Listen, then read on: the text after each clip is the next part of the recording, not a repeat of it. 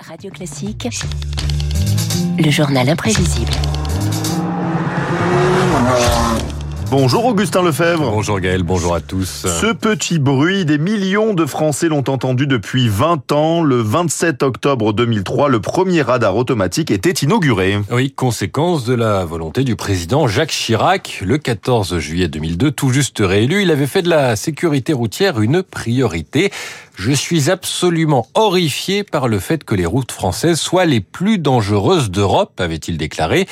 C'était 11 ans après une déclaration d'un tout autre genre. Lorsque je vois avec quelle fureur on traque l'automobiliste au lieu de traquer les gangsters, en mettant des forces de l'ordre, d'ailleurs de grande qualité, qui sont les nôtres, sur les routes ou sur les autoroutes, pour verbaliser avec un matériel moderne, des radars, et ceci simplement pour empêcher que les gens aillent au-delà de 120 ou 130 km à l'heure. Bon, la vie politique n'est pas une route toute droite. Il faut dire qu'avant 2003, le contrôle des excès de vitesse se faisait uniquement avec euh, des agents et ce qu'on appelait des trafipax, des espèces de radars embarqués. On se met euh, sur l'accotement, on branche euh, le radar avec la, les appareils Trafipax, c'est-à-dire les appareils photo, et on laisse l'appareil fonctionner en le contrôlant, bien sûr, visuellement. Alors en 2003, une première grosse boîte grise est installée en Essonne.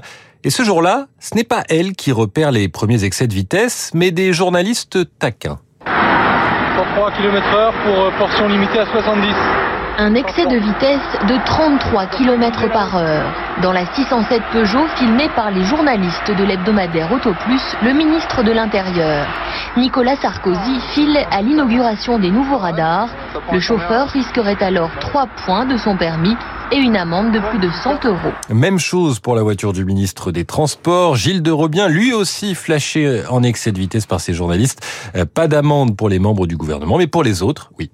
Un sujet qui fait beaucoup parler maintenant. Les radars automatisés vont-ils se révéler comme un véritable pactole pour les finances publiques, qu'il n'y en a que quelques dizaines d'installés sur les 1000 qui sont prévus, et déjà, en trois semaines, ils ont flashé 40 000 automobilistes en excès de vitesse, à 90 euros euh, du PV, faites le compte, et certains estiment même qu'à terme, ils pourraient rapporter autant que l'ISF.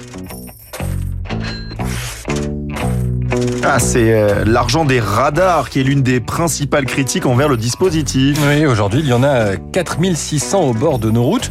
Ils auraient rapporté 12 milliards et demi d'euros Ah oui. au total. C'est selon l'association 40 millions d'automobilistes. La sécurité routière refuse de confirmer ce chiffre. Elle parle plutôt de gains en vie gagnée. Mais cet argent, eh bien, ça suscite la colère de certains. Moins de 48 heures après sa mise en service, le premier radar est attaqué et à partir de 2013, ces radars deviennent des cibles régulières. Sur le bord de la route, un radar calciné. Cette nuit, il a été brûlé à l'aide de pneus enflammés, comme quatre autres en Ille-et-Vilaine. Peut-être une manière d'interpeller Stéphane Le Foll. Le ministre de l'Agriculture est en déplacement dans le département aujourd'hui.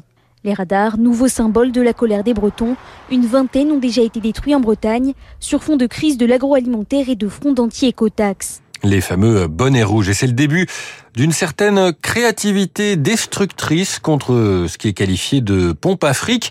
Les radars sont brûlés, tagués, explosés, emballés ou parfois rendus inutilisables avec de simples autocollants. Je sais que j'en mets un, moi. Il a plus de place. Derrière, c'est complet. On met sur le côté aussi?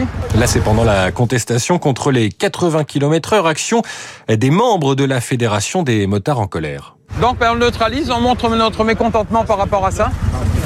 Il me semble qu'au niveau sécuritaire, à part remplir les caisses de l'État, ça fait rien d'autre.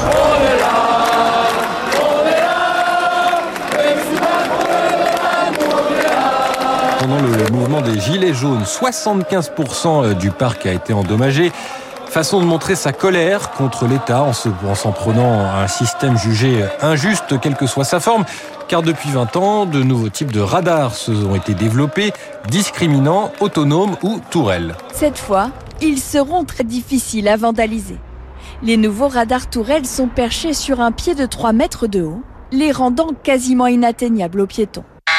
Tout est dans le quasiment, hein, puisqu'il suffit d'une échelle ou d'une scie à métaux euh, pour s'en prendre à ces radars comme aux autres. Et à chaque fois, c'est une réparation payée par les finances publiques, nos impôts, et des conséquences négatives sur la mortalité. Alors que dès la première année d'installation de ces radars, les conséquences positives étaient visibles. Le magistrat Rémi Heitz était alors délégué interministériel à la sécurité routière. Là où il y a des radars automatiques, le nombre d'accidents a été pratiquement divisé par 10. Ce sont donc des résultats qui sont des résultats positifs, spectaculaires. Les efforts sur la vitesse payent. D'après une étude, ces radars ont permis d'éviter 15 000 accidents mortels, 15 000 et 62 000 accidents non mortels pendant les premières années.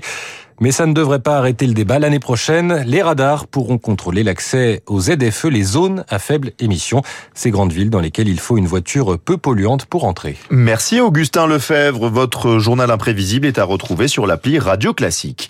Il est 7h53, le moment de retrouver David Barou pour son décryptage éco.